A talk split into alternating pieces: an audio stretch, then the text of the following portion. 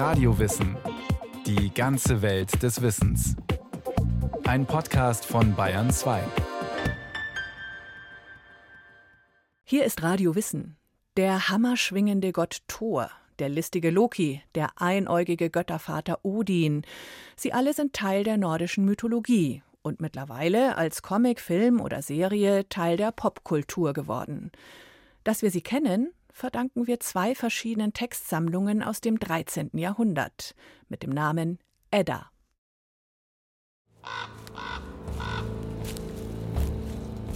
Ich will Wallvaters Wirken künden, die Ältesten sagen, der ich mich entsinne. Dunkel tönen die schwer deutbaren Worte der Seherin. Mythen aus uralter Zeit niedergeschrieben in der Urmutter deutscher Sagen und Dichtung. Im 19. Jahrhundert germanisch tönend nachgedichtet von Karl Simrock. Die Edda. Sie kündet davon, wie es war, wird und sein wird, von der Entstehung und vom Untergang der Welt und der Götter. Schwarz wird die Sonne, die Erde sinkt ins Meer, vom Himmel schwinden die heitern Sterne. Glutwirbel umwühlen den allnährenden Weltenbaum. Die heiße Lohe beleckt den Himmel. Das heilige Buch der Germanen, die Weisheit der Wikinger, eine Niederschrift heimlicher Heiden unter christlicher Herrschaft. All das ist die Edda nicht.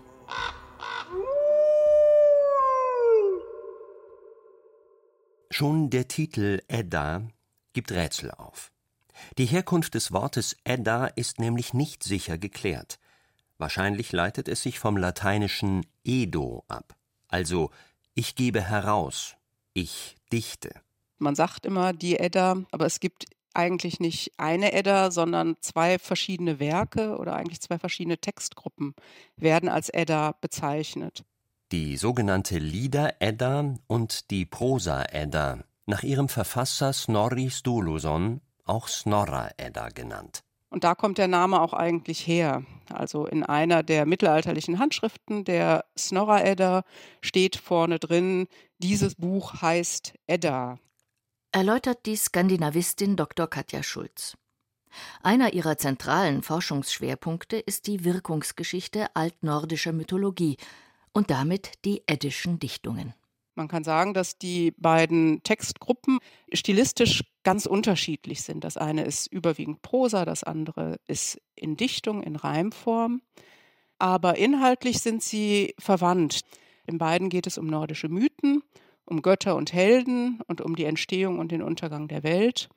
Und beide Werke sind auf Island im 13. Jahrhundert aufgeschrieben worden. Schon im 17. Jahrhundert spekulierten Forscher, dass der Edda-Autor Snorri Sturluson eine Vorlage gehabt haben müsste. Als man dann in Snorris Heimat Island eine mittelalterliche Handschrift entdeckte, die Lieder und Gedichte enthielt, die auch in Snorris Edda auftauchten, war man sich sicher, Snorris Quelle gefunden zu haben und nannte diese kurzerhand Lieder-Edda, oder? Ältere Edda. Snorri sammelte die zahlreichen verschiedenen nordischen Sagen und Mythen aber nicht nur, sondern er ordnete all die Erzählungen von Göttern und Helden auch in eine zeitliche Abfolge. Darin kann man schon eine Veränderung oder Umdeutung sehen, denn ursprünglich, was auch immer ursprünglich ist, sind Mythen nicht unbedingt im Sinn einer Teleologie oder einer Entwicklung aufzufassen. Das sind einzelne Erzählungen, die jede für sich einen Anfang und ein Ende haben die aber nicht untereinander in einem ursächlichen oder Entwicklungszusammenhang stehen. Snorri Sturluson geht es in erster Linie um die Bewahrung der Besonderheiten der isländischen Dichtung hinsichtlich der Rhetorik und der Grammatik. Seine heutige Berühmtheit verdankt Snorri aber nicht einer Bewahrung der Form skaldischer Dichtung, ihrer Stilmittel und rhetorischen Eigenheiten, also der Verpackung der alten Mythen, sondern der Bewahrung ihrer Inhalte. Der kraftstrotzende Donnergott Thor mit seinem Hammer, der Göttervater Odin, dessen Walküren die gefallenen Helden in Valhall zur letzten Schlacht am Tag von Ragnarök, der Götterdämmerung, sammeln. Geschickte Zwergenzauberschmiede, gewaltige Riesen, der Weltenbaum als Abbild des Universums. Die weltumspannende gigantische Midgard-Schlange, der gewaltige Fenriswolf, der einst die Sonne verschlingen wird, der listige Trickster-Gott Loki. Snorri Sturluson wurde damit der bedeutendste und bekannteste isländische Autor. Der Promi-Status war Snorri, geboren 1179, schon in die Wiege gelegt. Seine Familie gehörte zu den einflussreichsten Häusern Islands. Erzogen und unterrichtet wurde er von Jon Loftsson, der zeitweilig als der mächtigste Mann Islands galt. Jon Loftsson war Gode, also ein Träger der Regierungsgewalt und ein sehr gebildeter Mann. Daher lernte Snorri bei ihm nicht nur isländisches Recht, sondern auch Geographie, Theologie und Latein.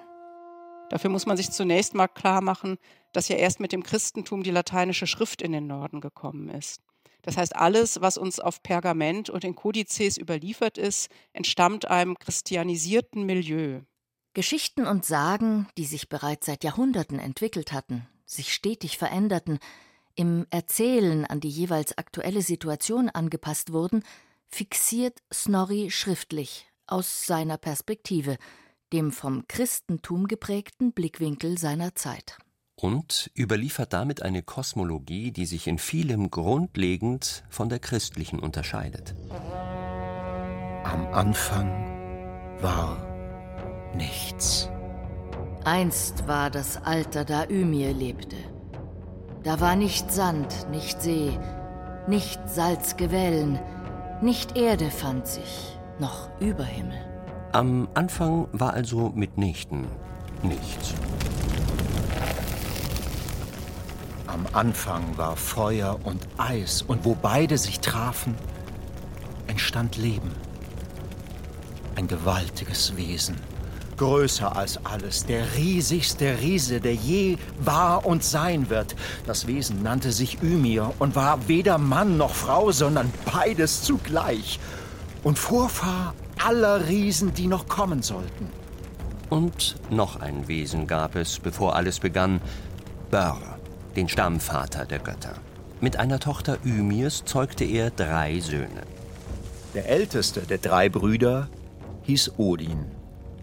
Odin, der älteste und weiseste der Götter, den man auch Wotan nennt, den Allvater, den Zauberer, den Rabengott, den rastlosen Wanderer. Da dämmerte die Zeit der Schöpfung herauf. Odin und seine Brüder erschlugen Ymir, um die Welt zu schaffen. Der Akt der Schöpfung ist in der nordischen Mythologie ein Mord. Aus dem Leib Ymirs wurde das Erdreich gefertigt, aus Ymirs Knochen Berge und Felsen, aus seinen Zähnen Sand und Kies, und die Weltenmeere sind Ymirs Schweiß und Blut. Wer aber seine Augen zum Firmament hebt, erblickt dort das Innere von Ymirs Schädel. Die Wolken, die dort dahinziehen, sind Überbleibsel von Ymirs Gedanken. Neben dieser bildstarken Schöpfung der Welt aus dem erschlagenen Urriesen Ymir präsentiert die Edda noch ein weiteres, besonders wirkmächtiges kosmologisches Bild. Yggdrasil, der Weltenbaum. Der Weltenbaum stellt in der Edda und der nordischen Mythologie die Verkörperung der Schöpfung als Ganzes dar, räumlich, zeitlich und inhaltlich. Yggdrasil steht als Weltenachse im Zentrum der neun Welten der germanischen Mythologie. Der Weltenbaum verbindet dabei die drei Ebenen Himmel, Mittelwelt und Unterwelt. Der Weltenbaum ist so umspannend, dass allein seine Wurzeln in gleich drei Welten fußen, wo sie von drei Quellen gespeist werden. Zugleich ist der Kosmos schon hier in Gefahr. Der finstere Drache Nidhöger nagt an den Wurzeln Yggdrasils. Die unteren Welten umfassen das Reich des Nebels, des Eises und der Finsternis mit dem Totenreich der Göttin Hel, in das jene gelangen, die nicht im Kampf gefallen sind. In der Mitte des Weltenbaums liegt unter anderem Midgard, unser Hier und Jetzt, die Heimat der Menschen. Oben schließlich die lichte Welt der Götter mit Asgard, die über eine Regenbogenbrücke mit der Welt der Menschen verbunden ist. In Asgard befindet sich auch Valhall, der Ruheort der in einer Schlacht gefallenen Kämpfer, die sich als tapfer erwiesen haben. Yggdrasil ist dabei zugleich Lebensbaum und Baum der Erkenntnis. Neun Tage und neun Nächte hängt der Göttervater Odin am Weltenbaum. Dadurch offenbart sich ihm das Geheimnis der Runen. Yggdrasil ist ein Wissensbaum, über den man zum geheimen Wissen gelangt. Kulturanthropologen interpretieren diese Episode der Edda als eine Darstellung Odins als den Prototyp eines Schamanen, der sich auf eine Trance-Reise in andere Welten begibt. Odin erlangt Erkenntnis durch eine schamanische Reise ins Jenseits, eine Visionssuche. Odin, der Gott der Magie und Ekstase mit deutlich schamanischen Zügen, der von den beiden Raben Hugin und Munin Gedanke und Erinnerung begleitet wird. Verblüffend ist dabei, dass wir dem Baum des Lebens und dem Baum der Erkenntnis auch in einer anderen, weltberühmten mythischen Erzählung begegnen. So heißt es in der Genesis des Alten Testaments Gott der Herr ließ aus dem Ackerboden allerlei Bäume wachsen. In der Mitte des Gartens aber den Baum des Lebens und den Baum der Erkenntnis von Gut und Böse. Und was das Neue Testament betrifft, so sehen nicht wenige Forscher gerade in der sehr prominenten Rolle von Ragnarök, der Götterdämmerung in der Edda, eine Reaktion auf christliche Einflüsse, insbesondere der Schilderung der Apokalypse in der Offenbarung des Johannes, und nicht weniger bildgewaltig. Der Wolf verschlingt die Sonne, die Esche Yggdrasil bebt. Die Asen wappnen sich zum Kampf und alle Einherier eilen zur Wahlstatt. Zuvorderst reitet Odin dem Fenriswolf entgegen. Thor gelingt es, die Midgard-Schlange zu töten, aber kaum ist er neun Schritte davongegangen, so fällt er tot zur Erde von dem Gift der Schlange. Der Wolf verschlingt Odin und das wird sein Tod. Loki kämpft mit Heimdall. Ragnarök, die Götterdämmerung, stellt eines der bis heute bekanntesten Motive der Edda dar. Einer der Gründe ist sicherlich, dass die nordische Mythologie hier eine Unzahl archetypischer Weltuntergangsbilder entwirft und damit auch eine Menge Alternativen zu den christlichen Weltuntergangsvorstellungen bietet. Es sind allerdings auch Bilder, die sich stetig entwickelt und gewandelt haben. Die Edda bleibt zunächst lange vor allem in ihrer skandinavischen Heimat. Erst mit der französischen Übersetzung des Genfer Historikers Paul-Henri Mallet aus dem Jahr 1756 beginnen die nordischen Götter und Helden, die Welt zu erobern. Mallets Edda-Übersetzung wird ins Dänische, Englische, Russische, Polnische, Deutsche übertragen. Und jede Nation betrachtet die alten Mythen als Ausdruck ihrer eigenen Kultur. Im 19. Jahrhundert werden die nordischen Mythen dann zunehmend ideologisch in Anspruch genommen, um nationale Identitäten zu stiften. So werden gerade in Deutschland mit seiner Vielzahl von Fürstentümern und Kleinstaaten die Mythen der Edda zur germanischen Mythologie. Und die Funktion war vor allem, dass die nordischen Mythen eine Alternative zu antiken Mythen bilden sollten. Eine Alternative, die besser zum deutschen Volk passt, weil sie eben germanischem Boden entstammt. Die nordischen Mythen werden schon im 19. Jahrhundert Gegenstand der Massenkultur und Werbung. Ein echter deutscher Kerl trinkt Odin-Bier und rasiert sich mit Thor-Rasierklingen. Und auch Reinigungsmittel oder eine Reformmargarine werden nach nordischen Göttern oder Göttinnen benannt. Der entscheidende Brandbeschleuniger für dieses Phänomen? Richard Wagners 16-stündiger Musikdrama-Vierteiler Der Ring des Nibelungen. Aber man sieht das auch in der skandinavischen Nationalromantik, dass auch da eine sehr starke Hinwendung zu nordischen Mythen eine Rolle spielt. Und was sich da geltend macht, ist zum einen die zunehmende Medienvielfalt des ausgehenden 19. Jahrhunderts, unter denen vor allem die Bildmedien einen ganz anderen Stellenwert einnehmen, als das vorher der Fall war. Also es gab eine Vielzahl neuer Bildmedien wie Fotografie, Illustrierte, Sammelbilder, mit denen in Massenauflagen eine bis dahin ungeahnte Reichweite in der Publikumswirkung erzielt werden konnte.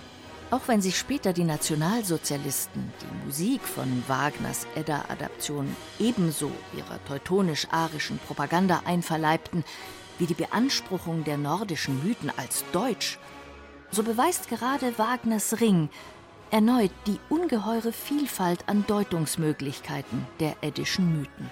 Das macht ja Mythen aus, dass sie immer wieder erzählt werden. Man kann mit ihnen spielen. Sie werden aber auch in Anspruch genommen, um aktuellen Forderungen den Anstrich einer überzeitlichen Gültigkeit oder einer Rechtfertigung zu verleihen. Was mythisch begründet ist, muss nicht mehr anderweitig begründet werden. So alt die nordischen Mythen auch sein mögen, ein weiterer entscheidender Punkt für die große Begeisterung für sie ist, Sie sind neu. Jedenfalls im Vergleich zu den schon viel länger kursierenden Mythen der Antike von Herkules, Prometheus oder Ödipus. Die Edda bietet mindestens ebenso attraktive Figuren. Die wohl beliebteste ist der Donnergott Thor. Ein etwas schlichter Kraftprotz, der einen Hammer schwingt. Seine Kernkompetenzen viel Essen, mehr Trinken und noch mehr Riesen erschlagen.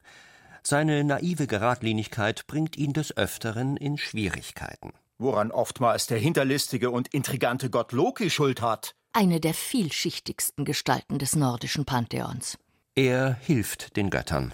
Äh, er, er hintergeht sie. Spielt ihnen Streiche. Loki und Thor sind die Speerspitze der nordischen Helden, die im 20. Jahrhundert auch Medien wie Comic oder Kino erobern. In der Zeit des Kalten Kriegs führen die beiden ein Leben als Comic-Superheld und Superschurke in einem ganz schematisch-dualistischen Weltbild von Gut gegen Böse. In der Bildsprache des Comics wird das visualisiert durch die standardisierte Darstellung der beiden Figuren. Thor mit Flügelhelm und blonden Haaren erinnert ein bisschen an einen Schutzengel, während der hagere Loki mit seinem Helm, dessen Hörner nach vorne zeigen, an den Teufel denken lässt. Mit der Erweiterung des Marvel-Universums in dem Film werden die Figurendarstellungen notwendigerweise nuancierter. Mit einer eigenen Serie hat es Loki, dargestellt von Tom Hiddleston, im 21. Jahrhundert schließlich zum Serienhelden gebracht. Als Gott des Schabernacks, als mythischer Trickster, also eine Figur, die mit Hilfe von Tricks die Ordnung im göttlichen Universum durcheinanderbringt. Eine Art göttlicher Schelm. Eine kollektive Schattenfigur. Ein Meister der Verwandlung. Er kann das Aussehen aller erdenklichen Lebensformen annehmen. Er scheint mal alt, mal jung, liebt hetero wie homosexuell und wandelt mit einem Fingerschnippen sein Geschlecht. Gerade das, was Loki lange zu einem hochsuspekten Gott machte, die Fähigkeit des Gestalt- und Geschlechtswechsels, seine Sprunghaftigkeit, seine Unberechenbarkeit, macht ihn heute so modern und interessant. Loki passt einfach perfekt in eine Populärkultur, die Wahrheiten und feste Identitäten in Frage stellt. Und der Trickstergott Loki steht auch für etwas, das die Beanspruchung als Mythos einer teutonischen Herrenrasse lange unterschlagen hat. Die Edda ist voller Humor. Loki bringt nicht nur die anderen Götter, sondern auch sich immer wieder in Schwierigkeiten. Einmal muss er, um nicht Kopf und Kragen zu verlieren, den Zauberhengst eines feindlichen Riesen weglocken. Loki verwandelt sich deshalb in eine rossige Stute und wird so schließlich zur Mutter von Odins achtbeinigem magischen Ross. Doch gerade auch sein Widerpart, der ebenso helden- wie rüpelhafte Thor, dieser Ausbund hammerschwingenden, muskelbepackten Testosterons, ist für etliche Lacher gut. Einmal zum Beispiel zwängt sich der durchtrainierte Thor in ein Brautkleid, nachdem man ihm seinen Hammer gestohlen hat. Der Dieb, der Riese Trümmerer, verlangt die schönste Göttin Freya zur Frau, damit er den Hammer zurückgibt. Als Freya verkleidet, erscheint der bärenstarke Donnergott zum Hochzeitsbankett. Die kräftig gebaute Braut vertilgt einen ganzen Ochsen und acht Lachse dazu. Und auch das ist noch nicht alles.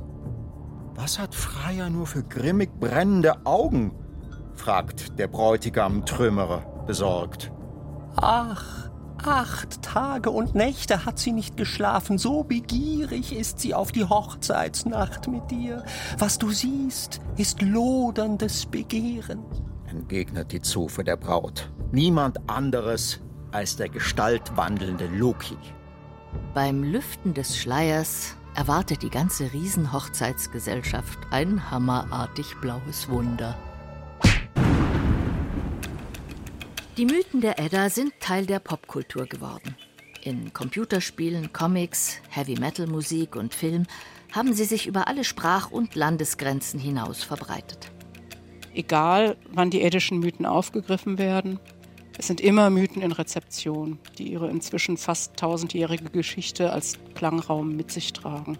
Mythen, die nach wie vor nicht zu Ende erzählt sind so wie die Welt nicht mit Ragnarök, der Götterdämmerung, endet.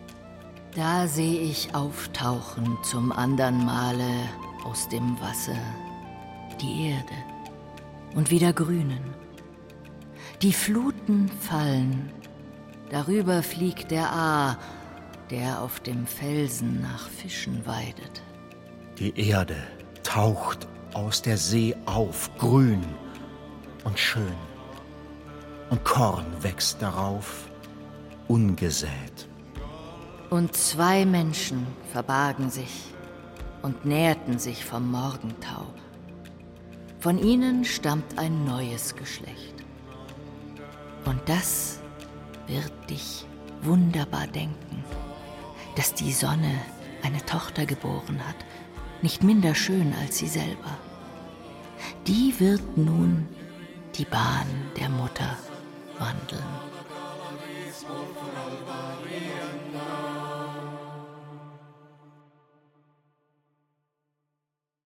Die Edda, nordische Mythen und Sagen von Frank Halbach. Der übrigens Loki viel spannender findet als den starken Thor, noch spannender aber Odin und den Weltenbaum. Die Vorstellung vom Weltenbaum findet sich übrigens bei fast allen bekannten Kulturen. Über den Weltenbaum gibt's auch noch eine weitere Podcast-Folge von Radio Wissen. Viel Spaß beim Hören.